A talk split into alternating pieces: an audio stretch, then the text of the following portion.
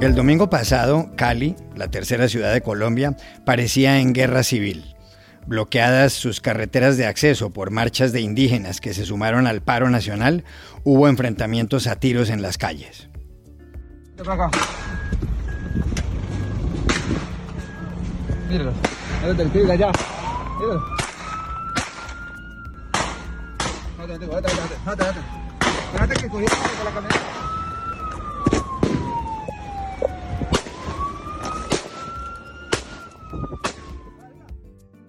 Saldo, indígenas y civiles heridos, abusos policiales, confusión, caos.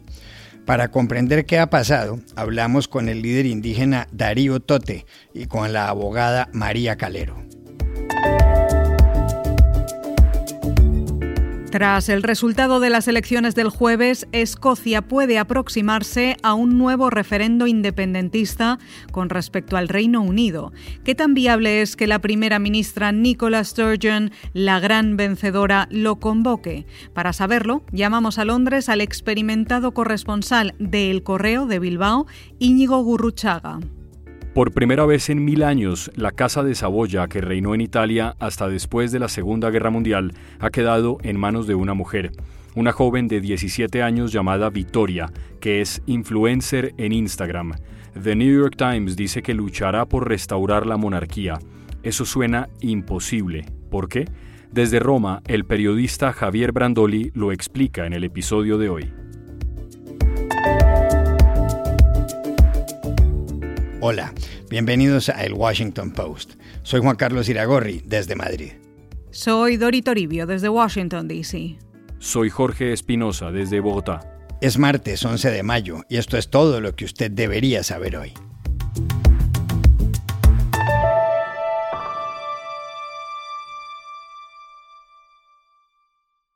Cali, la tercera ciudad de Colombia, ha estado prácticamente sitiada desde el sábado. Ningún centro urbano de ese país se ha visto más afectado por las marchas del paro nacional que empezó el 28 de abril. En las últimas horas, Cali ha sido un teatro de episodios violentos. El paro fue convocado por los sindicatos en protesta por el proyecto de reforma tributaria presentado ante el Congreso por el gobierno de Iván Duque. Dos días más tarde y ante las marchas, el presidente decidió retirarlo, pero las manifestaciones siguieron. Ahora se producen por otras razones. Una de ellas es el aumento de la pobreza en Colombia. Estadísticas oficiales señalan que el año pasado entraron en la pobreza extrema, es decir, en la miseria, más de 2.700.000 personas. En las protestas ha habido vandalismo y destrozos de bienes públicos y privados. La reacción de la policía ha sido brutal. La organización Indepaz registra 47 personas muertas, centenares heridas y otras más desaparecidas. Varias organizaciones internacionales han mostrado su preocupación por lo sucedido y han pedido que cese la represión. Entre ellas se encuentran las Naciones Unidas, la Unión Europea y la Organización de Estados Americanos, la OEA, también diversas ONG. La gravedad de la situación hizo que Duque llamara a un diálogo nacional. En el primer encuentro que sostuvo ayer con el Comité Nacional del Paro no hubo acuerdo. Sus interlocutores se levantaron de la mesa. Anunciaron otro paro para mañana, 12 de mayo. En Cali, capital del departamento del Valle del Cauca y con 2,2 millones de habitantes, la crisis se profundizó el fin de semana. Miles de indígenas del sur del país, del vecino departamento del Cauca, bloquearon a la fuerza las carreteras de acceso a la ciudad. Esto precipitó choques con la policía y que ciudadanos armados dispararan contra los indígenas. También hubo denuncias de daños causados por los propios indígenas. Duque viajó a la ciudad el domingo en la noche y les pidió que regresaran a los resguardos, sus territorios. Y el mensaje también al señor ministro del Interior, que lo reiteramos hace ya un par de horas, tiene que transmitírsele al grupo del CRIC, que en este momento y dada la circunstancia de orden público, es necesario que retornen a sus resguardos, toda vez que la situación de alteración del orden público puede suscitar en este momento confrontaciones con la ciudadanía. ¿Qué es exactamente lo que piden los indígenas? Hablamos en Cali con Darío Tote, del pueblo Coconuco y dirigente del Comité Regional Indígena del Cauca, el CRIC. Las exigencias en este paro nacional como movimiento indígena, como aborígenes, como pueblos naturales que defendemos la vida, estamos por la vida. Y estamos por la vida porque nos están matando, nos están disparando. Están matando la juventud, que es nuestra esperanza. Por supuesto que han caído también niños, niños que han sido víctimas nosotros, los pueblos indígenas, en este paro nacional, con nostalgia, tenemos que decir, desde el 28 de abril hasta hoy, 10 de mayo, hay más de 40 muertos, hay más de 500 heridos, hay más de 300 desaparecidos. Eso nos duele, nos duele la vida, el corazón. Y por supuesto, tenemos que hoy gritarle al mundo entero, a la parte internacional, a todos los que tienen la sensibilidad humana que hay que luchar y defender la vida. Estas cifras, estos números que acabo de leer, pues son estadísticas de las distintas organizaciones sociales, porque aún la Defensoría y la Procuraduría en defensa de la vida no dan datos precisos ni claros y mucho menos oficiales. Por eso nuestro llamado es el derecho a la vida en este paro nacional. ¿Y qué piensan habitantes de Cali por los bloqueos? Para entenderlo, hablamos con María Calero, abogada especialista en derechos humanos. La situación en Cali es muy difícil y estamos todos muy preocupados y, y atemorizados. Los bloqueos son ilegales, se ha respetado la protesta desde el primer día, pero también desde el primer día la protesta ha tenido violencia, saqueo, ha habido daños a los bienes públicos y privados, destrucción del sistema mío, ocho buses eh, quemados, 18 destruidos, más estaciones. Em, entonces lo que nosotros pedimos es que eh, eh, los protestantes, tanto los violentos e ilegales como los los pacíficos respeten los derechos humanos y que la comunidad internacional, en especial las organizaciones de derechos humanos, hagan un llamado a ese respeto por, por la ley y por los derechos humanos. Em, estas afectaciones han generado, están, o sea, estamos en una, en una ciudad sitiada desde hace 10 días en Cali, no se consiguen eh, muchos de los productos básicos. Eh, Además de eso, no hay sistema de transporte. Las personas no pueden llegar a sus sitios de trabajo o a sus casas, no pueden salir, no pueden moverse porque tienen las vías bloqueadas eh, y no hay gasolina. Eh, entonces esto lo que genera es una, eh, un efecto además económico que va a durar por muchísimo más tiempo sumado al efecto de la pandemia y que no va a permitir que estos derechos económicos, sociales y culturales que ellos solicitan se puedan entregar de forma correcta.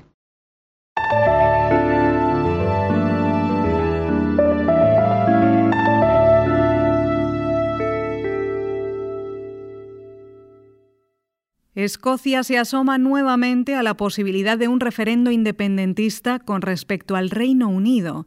En las elecciones del jueves pasado, el gran triunfador fue el Scottish National Party, el SNP, o Partido Nacional Escocés, que favorece esa opción. En los comicios para el Parlamento, el SNP de la primera ministra Nicola Sturgeon obtuvo 64 escaños de un total de 129. Con uno más lograría la mayoría absoluta. La ventaja para el SNP es que los verdes, que también son independentistas, ocuparán 8 escaños. En otros resultados, los conservadores tendrán 31 bancas del Parlamento, los laboristas 22 y los liberales demócratas 4. En esta ocasión, el SP se hizo con un escaño más que en las pasadas elecciones, las del año 2016. Conocido el escrutinio, Nicola Sturgeon señaló que un nuevo referendo secesionista es la voluntad del pueblo escocés y que el primer ministro británico Boris Johnson no tendría ninguna justificación democrática si se opone. Para Sturgeon, los escoceses pueden escoger su futuro. It is the will of the country. And given that outcome, there is simply no democratic justification whatsoever for Boris Johnson or indeed for anyone else seeking to block the right of the people of Scotland to choose our own future. En 2014, los escoceses participaron en otro referendo. La opción de independizarse recibió el apoyo del 44,7% de los votantes. La alternativa de permanecer en el Reino Unido consiguió el 55,3%. Escocia, con sus casi 78.000 kilómetros cuadrados, tiene 5.500.000 habitantes.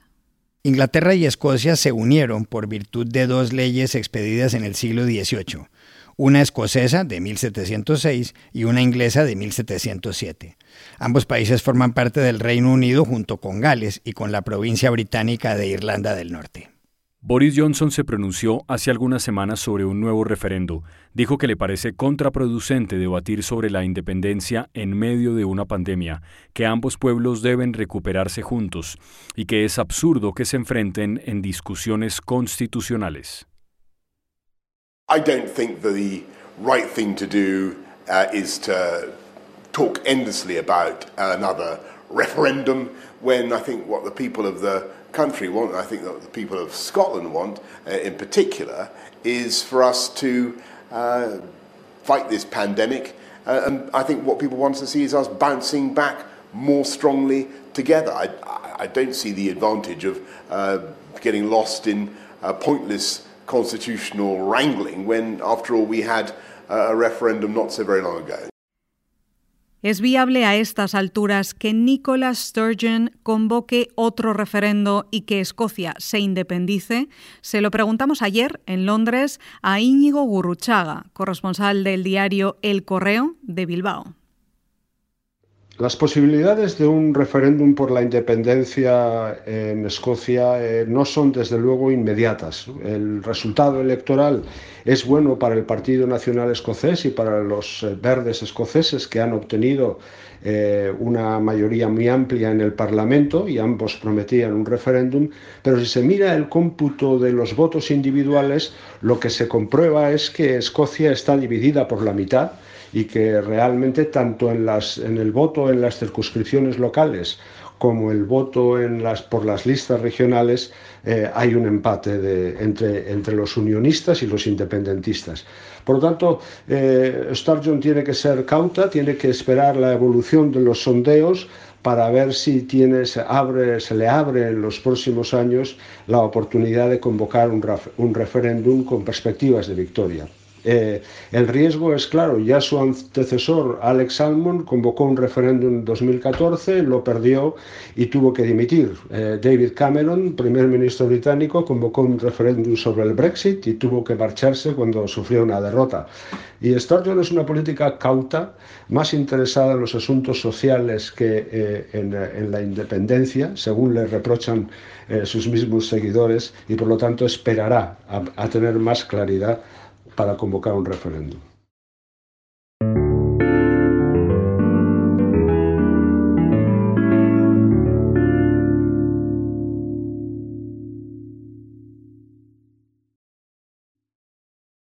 A muchas personas en Italia, un país que abolió la monarquía después de la Segunda Guerra Mundial, les produjo una sensación muy singular una noticia que acaba de publicar el periódico The New York Times. El texto recuerda que en 2019 Vittorio Emanuele de Saboya, príncipe de Nápoles y que encabeza la desaparecida Casa Real italiana, le regaló de cumpleaños el mando de la familia a su nieta Vittoria. La joven, que tiene ahora 17, se convirtió en la primera mujer que lleva la voz cantante de los Saboya en casi mil años. Vittoria es hija de Emanuel Filiberto de Saboya y de la actriz francesa Clotilde Courot. Victoria tiene una cuenta en Instagram y es una influencer, y en sus hombros se recae, ahora de acuerdo con el Times, la tarea de luchar por la restauración de la monarquía en Italia, una causa difícil. Los Saboya, que controlaban el reino de Piamonte-Cerdeña, jugaron un papel clave en la reunificación italiana en el siglo XIX. Por eso accedieron al trono. El último monarca fue Humberto II, que reinó solo 34 días. Fue el final de la Casa Real. Los italianos no le perdonaron su respaldo a la dictadura fascista de Benito Mussolini. Más adelante la familia ha tenido diversos problemas. Vittorio Emanuele, con 84 años e hijo de Humberto II, ha sido acusado varias veces de distintos delitos. ¿Puede la joven Victoria Cristina, con su presencia en las redes sociales, hacer popular la causa de la monarquía italiana? Se lo preguntamos en Roma a Javier Brandoli, corresponsal de El Confidencial. En fin, Juan Carlos, pues te diría que los Saboya, la Casa Real, es algo un poco viejo, un poco ya pasado para la mayoría de los italianos. una encuesta de 2020 cifraba en un 15% el apoyo que podría tener el regreso de la, de la monarquía. Eh, esto viene un poco de lejos. En el año 46 se hizo un referéndum para decidir si el país pasaba a monarquía o república y ganó la, la, República con un 54% de los votos frente a un 45%. Lo curioso es que en el sur el apoyo fue masivo a la monarquía y en el norte el apoyo fue masivo a la, a la República. Desde entonces, eh, Manuel Filiberto se ha convertido en un personaje casi diría que un poco cómico, ¿no? Él ha participado en el Festival de San Remo, ha participado en un programa de televisión que se llamaba Bailando con las Estrellas e incluso en la televisión francesa apareció eh, travestido y, y haciendo el personaje de una cantante francesa que se llama Dalida. Eh, desde entonces la sensación es que él siempre ha querido hacerse un hueco, intentó entrar incluso en política y crear un partido pro, monárquico que no ha tenido ningún éxito y ahora está enredado, pues bueno, eh, creo que abrió un food truck en Los Ángeles y ahora va a abrir una cadena, parece, de restaurantes en Nueva York. Quizá de ahí venga el anuncio que ha causado un cierto revuelo en América, donde siempre las casas reales europeas pues tienen esta atracción.